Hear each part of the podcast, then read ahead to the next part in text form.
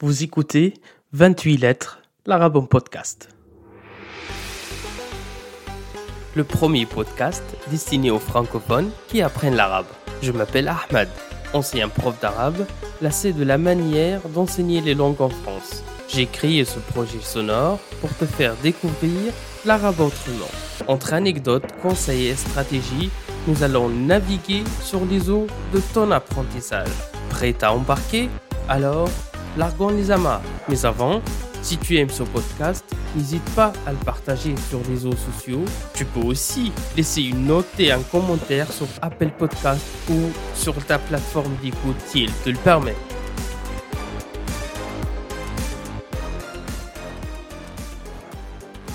Ahlan wa sahlan dans ce 15e épisode de 28 lettres, l'arabe en podcast. La discussion d'aujourd'hui serait peut-être moins ordonnée que d'habitude, plus en freestyle que dans un cadre méthodique. Parce qu'elle touche un sujet très contemporain et nous n'avons pas encore le recul nécessaire pour y voir plus clair. En réalité, nous y sommes toujours, hein, et cet état actuel de l'enseignement, et particulièrement de l'arabe, va encore continuer pour quelques années. Depuis février 2020, et pendant 18 mois, la fermeture des universités, centres de formation, associations et tout autre organisme qui proposait des cours d'arabe a généré d'autres solutions d'enseignement et d'apprentissage. Cette situation inédite a conduit bon nombre d'enseignants et d'enseignantes à faire leurs cours à distance.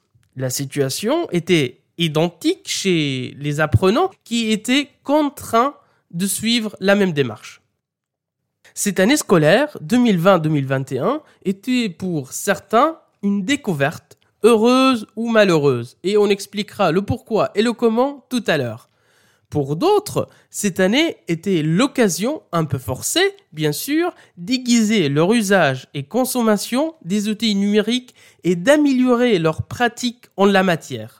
Petit rappel, les logiciels et les programmes informatiques d'apprentissage de l'arabe existaient bel et bien avant la pandémie de coronavirus. Mais le recours à ces outils euh, de ce qu'on appelle maintenant la pédagogie numérique se faisait dans un cadre très limité qui consistait à compléter et à expliciter certaines règles de prononciation ou de grammaire.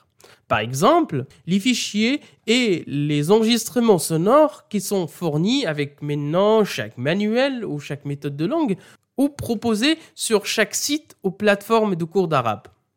Autre exemple, les petites vidéos que les enseignants projetaient en classe pour en faire des exercices oraux ou écrits, en tirer des expressions de la vie courante ou procéder à un jeu de rôle en s'inspirant du dialogue dans la vidéo, etc., etc. Tout ça existait bel et bien depuis une quinzaine d'années environ. La grande particularité de cette année scolaire, c'est que toutes ces pratiques précédemment citées sont devenues la règle et non pas l'exception. Elles sont réalisées à distance et non plus en classe de cours ou en laboratoire de langue. Et puisque l'année scolaire s'achemine dans la plupart des pays où ce podcast est écouté vers sa fin, je pense qu'il est temps d'évoquer ces expériences faites et d'avoir un petit temps pour réfléchir à l'avenir de l'enseignement de l'arabe. Ce basculement des cours et des formations linguistiques sur Zoom, Team ou par Skype va-t-il durer et perdurer? Si oui, cette situation va-t-elle favoriser l'apprentissage de l'arabe ou au contraire va complexifier encore les choses davantage? Encore une question toute bête. Ces nouveaux outils pédagogiques et numériques sont-ils adaptés à l'arabe ou plutôt ou seulement concernent les langues latines et européennes? Bref, à distance ou en présentiel, that's the question. Hashtag Hamlet, hashtag Shakespeare, hashtag Danemark, hashtag tragédie. On va commencer par quelques points pratico-pratiques. PS, je kiffe beaucoup ce type d'expression musicalisée comme pratico-pratique, grosso modo, tip-top. Il y a aussi le TikTok. Fin de parenthèse. Le premier point pratique, c'est que ces cours à distance ont un double fantasme. Pour les universités, écoles ou organismes privés, c'est des économies de folie au niveau de temps. Pas de période d'inscription et file d'attente devant le secrétariat. Pas d'affichage de numéro de salle et d'emploi du temps de chaque prof et pour chaque niveau. Fini les journées d'accueil et les réunions de rentrée avec l'important logistique mobilisé pour ces événements qui génèrent très peu de résultats finalement et qui ont très peu de public. Tout ça, c'était dans le secteur public. Et quant aux organismes privés ou les profs indépendants, les économies n'étaient pas moindres. Plus besoin de louer des locaux, ni engager des agents de sécurité ou d'entretien. Sans parler des factures d'électricité, d'eau et de connexion Internet qui ne sont plus d'actualité ou qui sont complètement suspendues pendant la fermeture administrative côté apprenant et apprenante, euh, le fantasme était plutôt de profiter de son lit ou de sa famille toute la journée sans avoir l'obligation d'affronter les longs trajets au quotidien. Parce que de nombreux étudiants venaient de petites villes ou zones périphériques autour de leurs écoles ou universités. J'avais des étudiants qui faisaient deux heures de train aller-retour tous les jours pour se rendre à la fac cette durée de trajet augmente en région parisienne pour atteindre parfois 4 heures de transport aller-retour quotidiennement, tous les jours, du lundi au vendredi. Il ne faut pas oublier que de nombreux étudiants et étudiantes travaillaient ou faisaient aussi des petits boulots, soit certains jours de la semaine, soit le week-end. Donc je te laisse calculer le temps perdu dans les différents déplacements chaque semaine. Hormis cet aspect temporel, prendre les transports en commun ou sa propre voiture n'est jamais une partie de plaisir. Parce qu'il y a les mauvaises odeurs du métro ou du RER, les mauvais passagers, les pannes électriques ou techniques qui ne se produisent que quand on est en, en retard ou quand on a un examen ce jour-ci les bouchons, les grèves, les manifs ou les interventions des forces de l'ordre à cause d'un colis suspect, ce fameux colis suspect. Bref, notre belle vie citadine.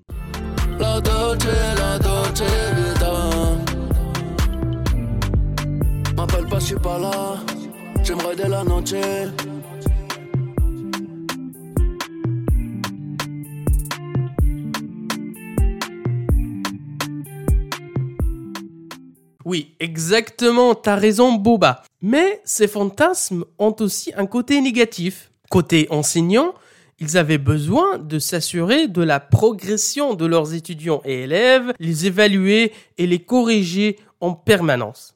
Ils avaient l'impression de ne pas vraiment pouvoir le faire à distance. Les apprenants avaient le sentiment aussi d'être abandonnés, largués par leurs institutions ou invisibilisés dans leurs travaux et réalisations. Ils avaient aussi le, sentiment ou l'impression d'être seuls, d'être isolés sans leurs camarades de classe. Parce que les cours de langue, ou les cours d'arabe en particulier, ne se résument pas en contenu linguistique. C'est également profiter de l'assemblée pour discuter avec les autres, prendre des nouvelles, faire des nouvelles rencontres, s'asseoir un moment ou rester un moment à la cafétéria, faire des photocopies, aller à la bibliothèque pour bosser avec les camarades ou pour emprunter un livre ou tout simplement ou tout simplement pour se rincer l'œil. Ah ben oui, on l'a tous fait, il y avait même certains qui étaient abonnés à cette pratique et non pas à la bibliothèque. On revient au sujet initial pour signaler également l'absence de distinction entre espace privé et académique. Depuis bientôt deux ans, je suis traducteur-interprète par téléphone et par visioconférence à temps plein. Donc, je sais très bien à quoi ça ressemble travailler sans aller au bureau. Quand les cours, tous les cours sont devenus à distance, j'étais très attentif aux réactions des uns et des autres. J'ai vu beaucoup de mes anciens collègues, enseignants ou étudiants avec lesquels je suis toujours en contact, entamer une première phase d'enthousiasme. Ils étaient en mode ah ouais, on va bosser en pyjama, fini le rasage, le maquillage, merci Macron. J'attendais calmement la deuxième phase qui consiste à se dire s'habiller et se maquiller en journée, même si on croise personne, c'est quand même une manifestation de son sérieux et ça impose un cadre au travail, un cadre plus professionnel. Il y a également la troisième phase qui est arrivée parfois si vite chez certains, c'est de penser que passer sa pause café ou prendre son repas de midi tout seul, ah, c'est quand même pas chouette. Parce que, et même si se déplacer tous les jours pour se rendre à l'école ou à l'université contient beaucoup d'inconvénients, rester toute la journée tout seul devant son ordi n'est pas génial non plus. Parce que l'homme est un être social par définition, par excellence. On a toujours besoin d'un entourage, d'un environnement humain. Car c'est ça qui stimule notre apprentissage. Travailler ou étudier depuis chez soi peut être dur très dur et très éprouvant pour certains et certaines. Ma société, par exemple, ou mon employeur, pour casser cette solitude que manifestent certains d'interprètes de services téléphoniques, elle organise des formations professionnelles ou professionnalisantes qui s'étalent sur une, deux ou trois journées. Même si les participants travaillent dans des langues autres que l'arabe, à la fin de ces formations, j'avais le sentiment de retrouver la motivation, d'avoir des réponses à mes questions concernant notre activité euh, d'interprétariat, mais également de mettre des visages sur les noms et les voix que j'entends par téléphone tous les jours. Plus généralement, ces brefs passages au siège de la société m'aidaient d'une manière ou d'une autre de me concentrer au travail le lendemain. On verra plus tard quels sont les points forts et les points faibles des cours à distance sur l'enseignement de l'arabe. Je me suis demandé quels impacts les relations sociales avaient sur notre manière d'apprendre. Est-ce que notre progression en cours de langue, notre assimilation du contenu et notre productivité sont-elles influencées ou pas par la présence des autres, des camarades ou des collègues?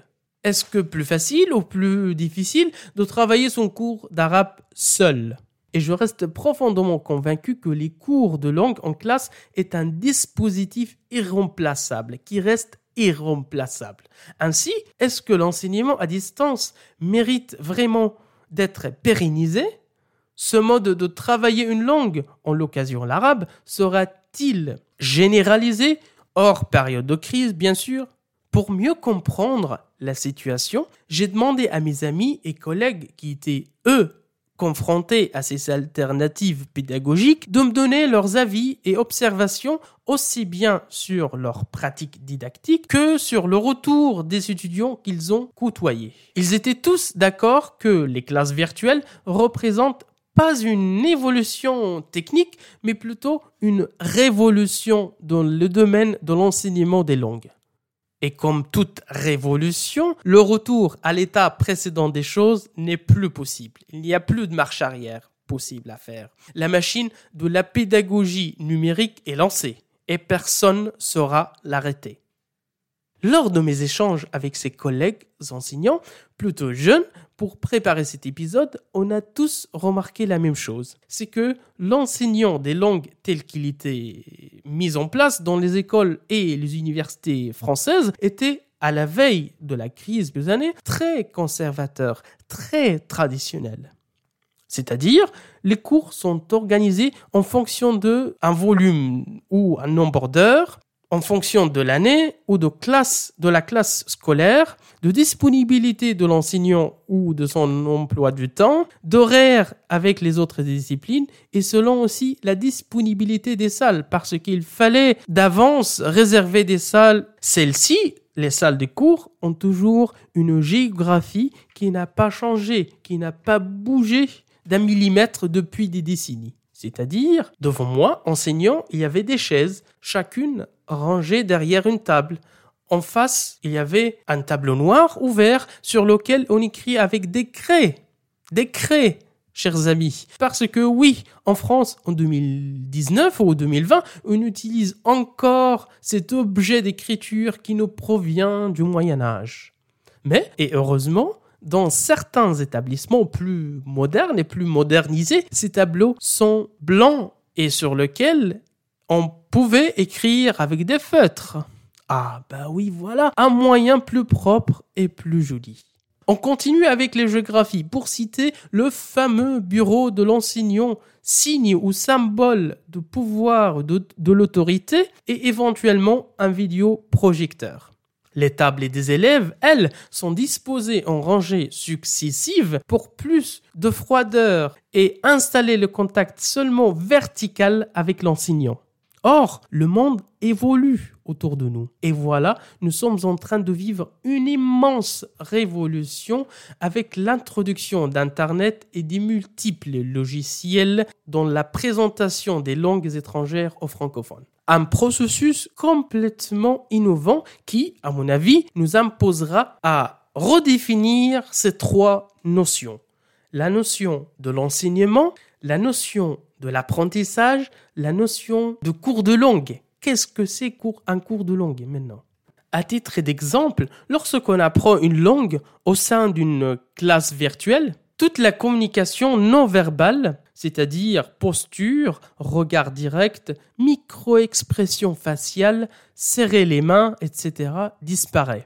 Tout se passe soit par la webcam, le micro de notre PC ou le forum de discussion joint à la classe virtuelle.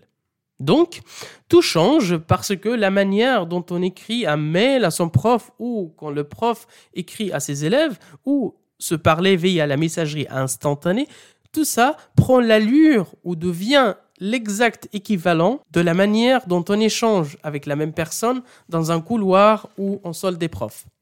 Autrement dit, ces communications devraient avoir plus de touches de sympathie et de bienveillance avec un usage croissant de smiley, à défaut de ne pas pouvoir exprimer ses sentiments de vive voix. Donc, nos écrits, messages et mails deviennent moins formalistes et plus vivants. Il faut que notre interlocuteur, que ce soit notre professeur, notre camarade ou notre collègue, se sente invité et inclus en douceur à travers nos mots et points d'articulation. Autre question qui m'est venue en tête, comment, dans ces classes virtuelles, comment faire pour écrire puisqu'il n'y a plus de tableau? Mes collègues enseignants m'ont expliqué qu'il existe trois manières différentes pour compenser cette absence. On va du plus simple au plus compliqué. La première solution et la plus primitive, c'est que les étudiants ou le prof lui-même rédige dans un cahier ou sur une feuille et montre ceci dans l'écran. Le seul inconvénient, c'est que l'écriture apparaisse dans le sens inverse, puisque la webcam produit l'effet miroir. La deuxième solution, c'est que l'enseignant rédige les mots ou les phrases qu'il voulait montrer aux étudiants sur une page Word et puis il partage son écran avec les participants. Donc, il voit exactement euh, la même chose que l'écran du professeur. Celle-ci est une, plutôt une bonne manière. Il suffit juste d'adapter la taille de police et la vitesse d'écriture au niveau des étudiants. La troisième manière et la plus sophistiquée, c'est de se servir du tableau virtuel, qui est une option maintenant proposée dans tout le logiciel de pédagogie numérique. Alors qu'il pourrait être un peu compliqué au début, mais cette option est très complète et donne le sentiment d'être vraiment devant un vrai tableau parce qu'il offre d'écrire avec beaucoup de tailles de police ou d'écriture, de couleurs différentes, d'entourer les mots et de les surligner, de faire des schémas, de petits dessins, etc., etc. D'effacer, d'agrandir notre réalisation ou notre écriture. Franchement, c'est fou comme possibilité et les choses que l'on peut faire avec ce fameux tableau virtuel partagé bien sûr avec l'ensemble d'étudiants sur leurs propres écrans. Certes, le sujet est encore dense et riche. Cet épisode n'a pu aborder qu'une partie infime de ces aspects divers et variés. Mais avant de te quitter, je voulais préciser que la jungle d'offres que représente Internet pour un apprenant désirant de se lancer en arabe et pour un professeur compétent, cette jungle permet à tous les deux de se remettre en question et d'évaluer leurs anciennes pratiques pour les faire évoluer par la suite. Je pense que tu as compris que l'on arrive à la fin de l'épisode. Tu sais qu'est-ce que ça veut dire ça? Ça veut dire que je m'apprête à prononcer la formule magique qui est Rendez-vous mercredi prochain pour en discuter davantage. D'ici là, je te souhaite une excellente matinée, après-midi ou soirée, selon ton moment d'écoute. Salut